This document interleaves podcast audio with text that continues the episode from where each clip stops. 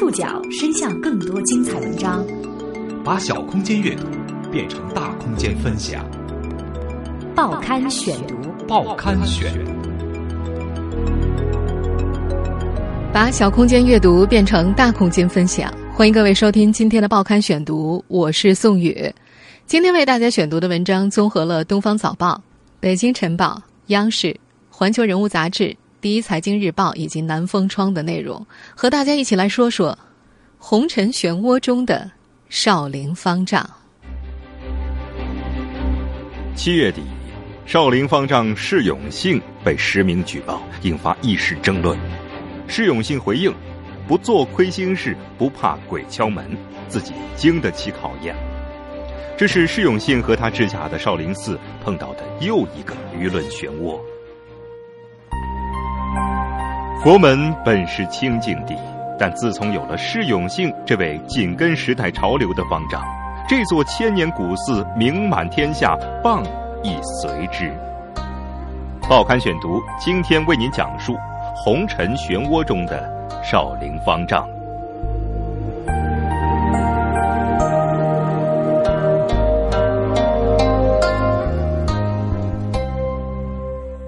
最近几天。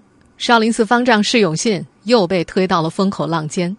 七月二十五号，有人以实名举报的名义在网上发帖，帖子内容很是劲爆。这个爆红的网帖名曰“少林寺方丈释永信这只大老虎，谁来监督？”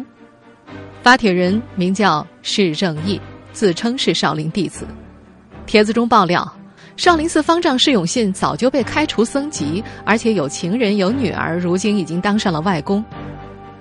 根据王铁描述，释永信早在1988年就被两名老方丈开除了僧籍，没有僧籍的释永信却当上了方丈。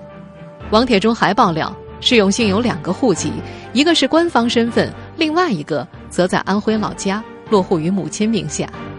帖子还列出了和释永信有感情线的多位女性身份和基本经历，其中有佛教界人士，有东北女孩，还有弟子的女朋友，个个有名有姓。帖子中还描述，其中有些人还和释永信有了女儿，如今有的女儿也已经结婚生子，释永信顺理成章当上了外公。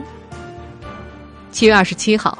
少林寺官方网站发文驳斥网帖，以实名举报为噱头，发布了诸多毫无事实依据的不实言论，对少林寺方丈释永信法师进行无中生有、恶意编造的侮辱和诽谤，严重损害了释永信方丈的名誉，对少林寺及少林僧团的名誉和形象也造成了严重的损毁，并请求有关部门尽快对造谣者依法进行查处。二十七号上午八点。少林寺已经向登封市公安局报案，该局所辖的少林派出所受理了少林寺的报案。目前，这个所谓的实名举报事件正处于侦查阶段。嵩山少林寺再次吸引了众多记者来访。七月二十七号，有一位记者在寺里咨询一位年轻僧人对此事的看法。这位僧人不紧不慢的说了一句意味深长的话。本来无一物，何处惹尘埃？他还反问了一句：“这些年网上时不时就会爆出方丈的猛料，你觉得是真是假？”不等记者发表看法，他就接着说：“不干事儿的人啊，谁都不会关注你；而一心一意弘扬佛法的人，总是引起那么多人关注。换成大家常说的一句话，这些人就是羡慕、嫉妒、恨，这种诋毁多了去了。”没啥意思。几十年来，这并不是少林寺和释永信第一次摊上事儿。自从近三十年前释永信接掌少林以来，这座千年古寺就时不时出现在大众视野。释永信的许多举动刷新了人们对佛门弟子的固有印象，打官司、商业化、有绯闻，等等等等。这一切是三十多年前。那位叫刘应成的安徽青年无法想象的。报刊选读继续播出：红尘漩涡中的少林方丈。一九八一年，十六岁的安徽青年刘应成走进少林寺的时候，看到的是一幅破败的景象。我来的时候，少林寺还没有像现在的建筑规模。进山门吧，可以看到方丈室，什么都没有啊。有几个柱子，有几个石头柱子，有几个半截墙，有几垛的半截墙，呃，然后就是一些残砖烂瓦，基本是那种状况。当时寺里老老少少都算上有十多位，十几个僧人，其中九位老人守着一座破庙和二十八亩旱地过活。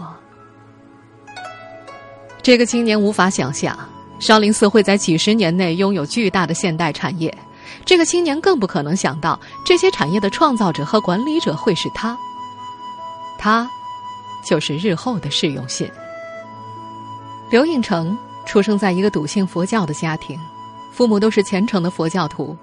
受父母影响，他和兄弟姐妹们也都信佛吃素。在无事可做的梅雨季节和冬天，他常常跑去听说书。呃，农村说大故事的。呃，说书唱戏的会经常提到，呃，僧人们都能铜头铁臂，甚至三头六臂，神通都很大，就受受这种影响，然后这立志要到少林寺学艺，到少林寺出家，是这种想法。十六岁上少林寺的时候，他只带了旧棉被和一些钱物。几经周折，他找到了当时少林寺住持行政法师，告诉他，想出家，想学武术。嗯，当时老和尚学人干活嘛。没人劳动，没人干活，就问你什么地方来？我说安徽，呃，一个农村里边。他就问会种农活吗？就告诉他，农活几乎都会种，然后就就留下了。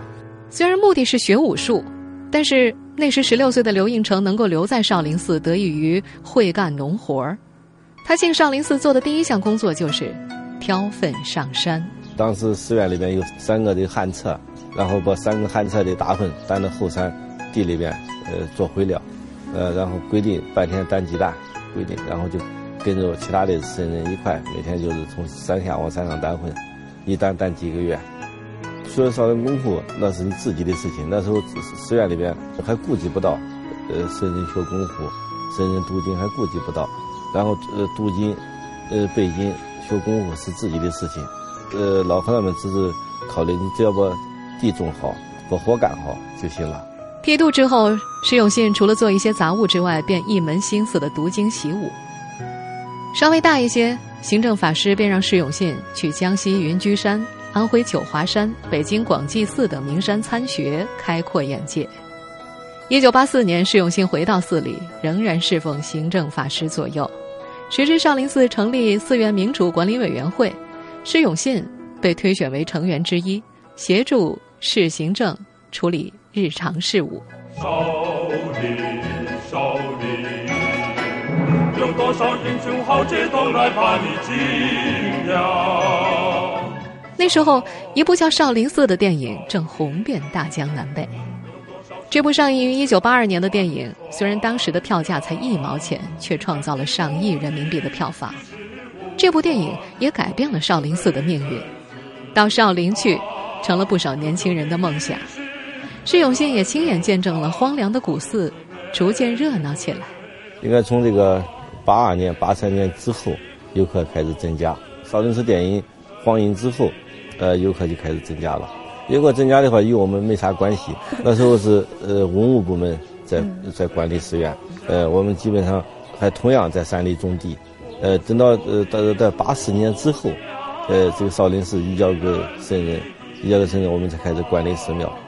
一九八六年十二月，行政法师升作为方丈。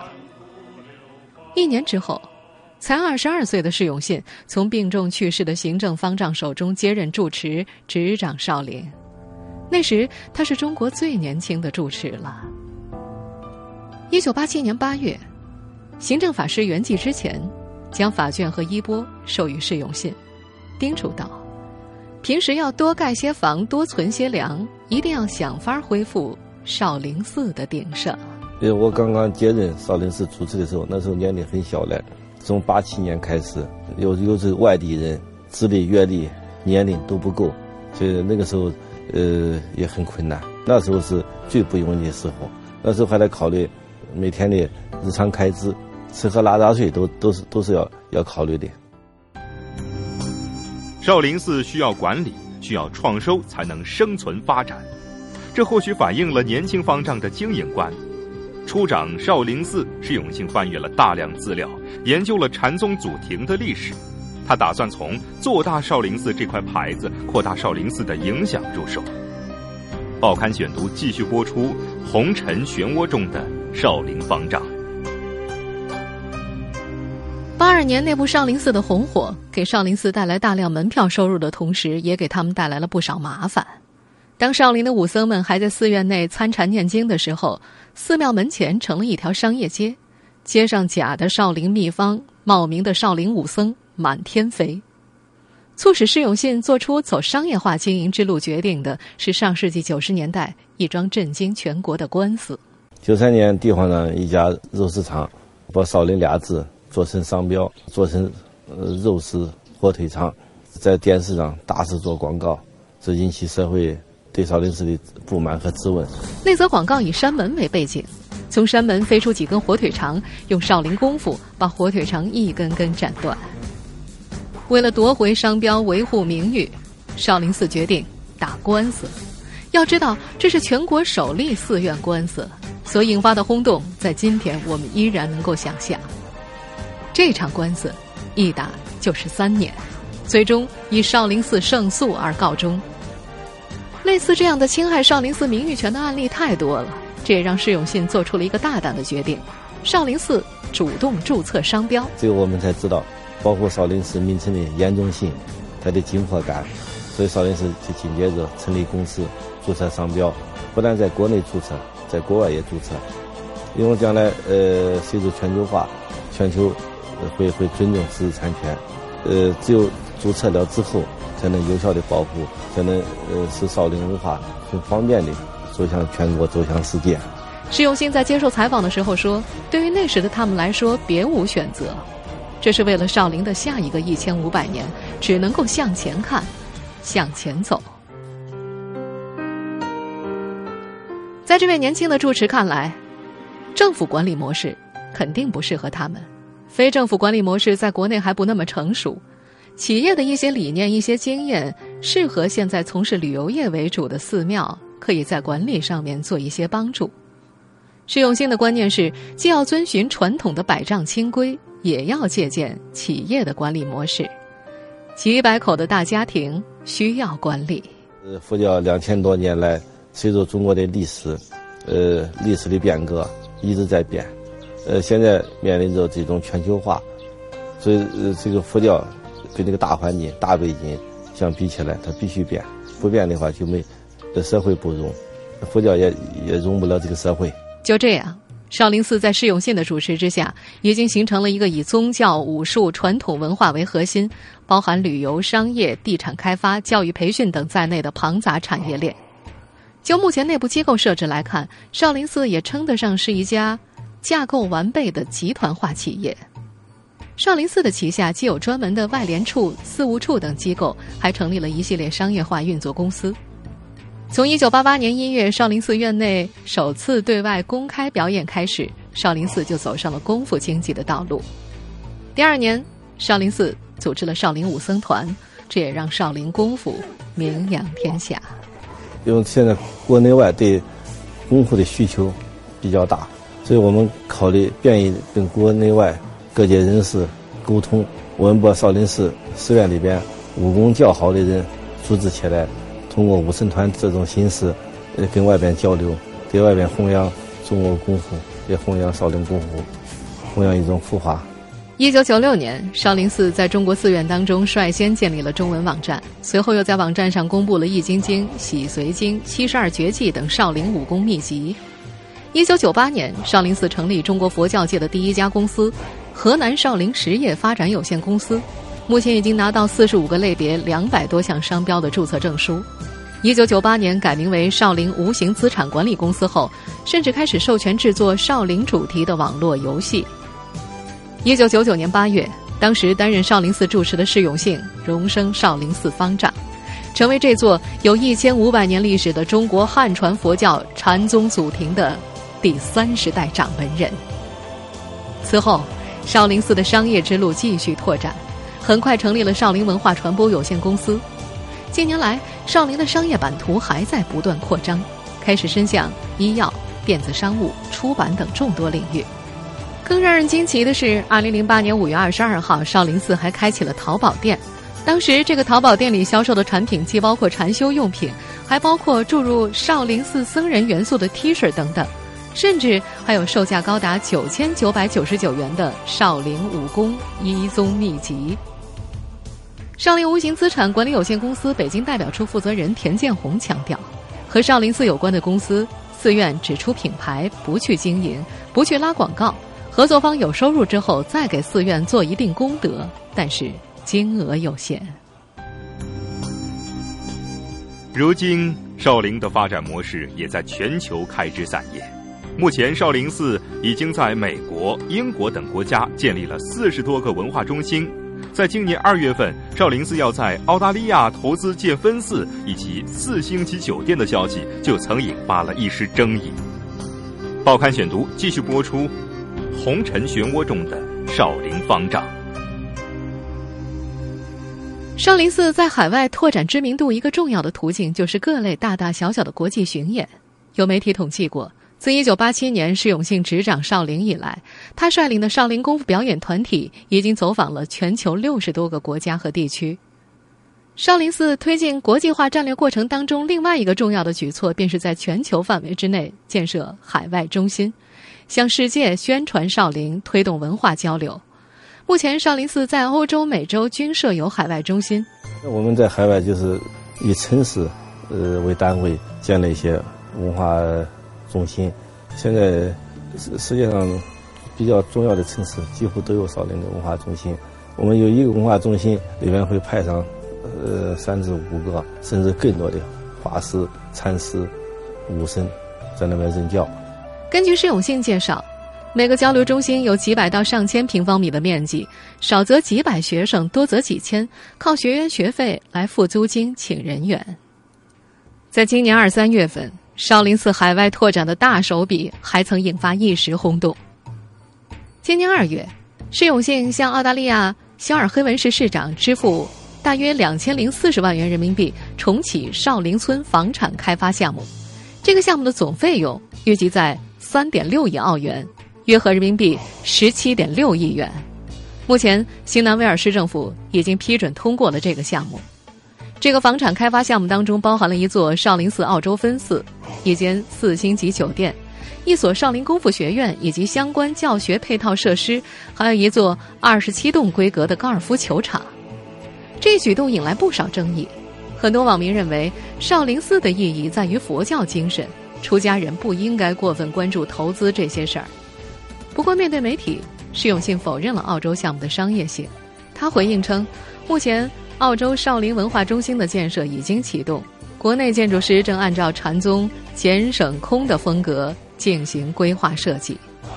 施永信认为，佛教从印度传到中国，首先是跟中国最高层、最主流接触，主流就是领先人。所以，他们到世界各地，首先跟最主流、最领先的人接触交流。释永信的这句话不仅点明了他的大众路线，也指出了他的上层路线。过去十多年的发展过程中，政府资源给少林寺带来了大发展，但另一方面，因为利益纷争，少林寺与地方政府和各方官员矛盾渐增。报刊选读继续播出《红尘漩涡中的少林方丈》。从二零零四年开始，就不断有少林寺要上市的传闻。对此，释永信在二零零八年接受采访的时候表示，少林寺绝不可能上市。不过，二零零九年十二月十五号，还是传出消息，香港中旅集团与河南登封市签署合作框架协议和登封市政府常务会议纪要显示。双方斥资一亿元成立港中旅登封嵩山少林文化旅游有限公司，新公司拟定二零一一年上市，港方占百分之五十一股本控股。少林寺门票经营权等嵩山少林景区资产则被登封市作价四千九百万元作为入股的一部分。然而，少林寺方面表示，之前对该决策一点都不知情。当时就有人猜测施永信是不是从中拿了好处，但是。施永信放出了狠话，他说：“少林寺上市的可怕程度，比1928年火烧少林寺还要厉害。最终，在2009年的最后一天，登封市政府、少林寺等单位坐到了一起。登封市长明确表示，少林寺资产不纳入合资公司经营范围。第二年年末，在接受一家媒体采访时，释永信再次谈起了这件事儿。他表示，那时的少林寺是被上市了。一般的我不想再说了，呃，说了以后害怕心里一轮热潮，所以上市呢，不是少林寺要上市，是少林寺对地方政府部门上市，因为少林寺僧人是坚决反对。后来，河南少林寺司务处办公室张姓工作人员在回应此事说：“我们方丈啊，在少林寺上市和拆迁问题上得罪了一些有权势的人，他们就到处造谣，他们想让少林寺上市，这符合他们的利益。”但方丈觉得少林寺是清修的地方，不能上市，这就得罪了他们。相比于上市，少林寺的门票收入纠纷也让方丈头疼。少林寺每年的游客人数已经达到一百五十万人左右，按照每张一百块的通票价格计算，门票收入达到一点五亿元。其中，少林寺景区每卖出一张门票，少林寺可以提成三十块钱，其余的七十块钱由当地政府和合资方港中旅按比例分成。释永信曾在接受媒体采访的时候说：“少林寺在门票收入的计算上比较被动，到底卖了多少票，多少人是免票的，都是少林寺景区说了算，给四方是多少就是多少。”施永信对于门票票款的计较，让当地政府部门觉得少林寺太商业化。一位当地政府工作人员私下指责说：“你和尚好好念经就行了，要那么多钱弄啥？”但这个钱，少林寺还真的要定了。根据施永信此前透露的数据，从2005年到2011年，地方政府累计拖欠少林寺门票抽成有四千多万元。他曾对媒体抱怨说：“出家人也不能上访。”不过有一天凌晨两点，河南省政府门口来了上百个和尚，那一年的门票款随即结清了。在2013年年底，多次催要未果的情况之下。少林寺状告登封市嵩山风景名胜区管委会违约，要求松管委支付近五千万元的门票分成款，以及延迟支付违约金两百多万元。当时不少媒体都对此有所报道。少林寺起诉松管委，主要是因为双方对于协议条款理解不同，对于门票分成的统计方法也不一样。因为少林寺的内部人士也表示，双方积怨太深，已经没有调解的基础了。后来，当有记者问到这起官司的时候，释永信首先表示，这件事本来只是双方间的私事，但是后来却被媒体曝光了，所以觉得很不好意思。但当他被追问现在此事是否已经获得解决时，释永信方丈则表示，事情将会交由法院来解决，并且形容这是一个全球普遍的惯例。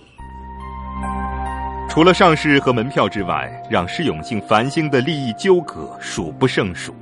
作为一个用现代方式管理传统宗教的僧人，释永信的身边从不缺少新闻。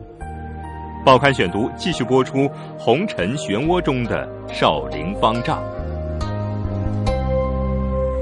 其实我们随便检索一下关于释永信的负面新闻，便能跳出不少。二零零六年八月十四号的旅游产业大会上，因为促进登封旅游事业有功，登封市政府奖励释永信一辆价值一百万元的越野车。在当时的网络调查当中，反方人数达到四分之三。有一种观点认为，佛家讲究六根清净，少林寺不应该受世俗所扰。释永信有点委屈，毕竟是政府奖励的，也不能不要嘛。到了二零一一年三月。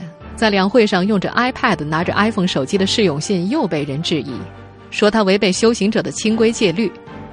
面对这种质疑，释永信表示，早在上世纪九十年代，河南最早开通一批模拟手机，少林寺的僧人就开始用了。他说，新时代的僧人应该利用这些技术为佛教服务。二零一一年十月，网传释永信在海外最少有三十亿美元存款，在美国、德国都有别墅。还说他曾跟某社会名人有染，而且还包养了一名北大女学生，并跟其育有一子。现在母子住在德国。对于那次传言，少林寺除了发声明、报警这些常规做法之外，还出了狠招，悬赏五万元向公众征集有关方丈犯戒的证据。而那时的释永信则给出了一种内藏风机的回答：如果这些问题是问题的话，早就是问题了。二零一三年，这一旧闻因为某西班牙媒体的引用又被拿出来热炒。随后，少林寺司务处办公室张主任出面解释，完全是谣言，我们从来没有接受过这个媒体的采访。二零一五年的七月，释永信又被卷入了新的实名举报，这一轮的风波。来得很猛烈，那些听起来相当劲爆的内容到底是真是假呢？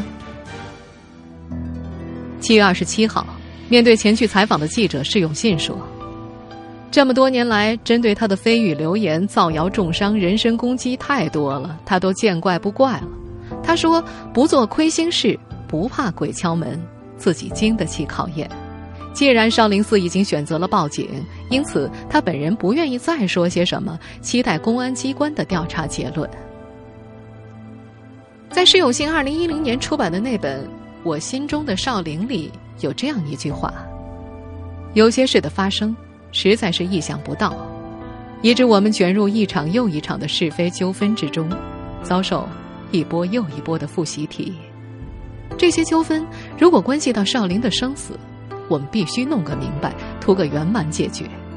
这些质疑，只要不涉及信仰层面，我们一般都不去理会。出家修道，是非以不变为解脱。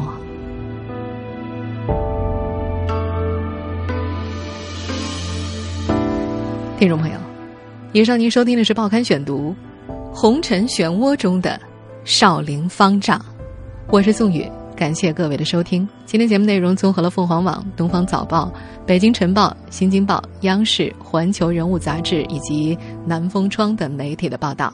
收听节目复播，您可以关注《报刊选读》的公众微信号，我们的微信号码是“报刊选读”拼音全拼。下次节目时间再见。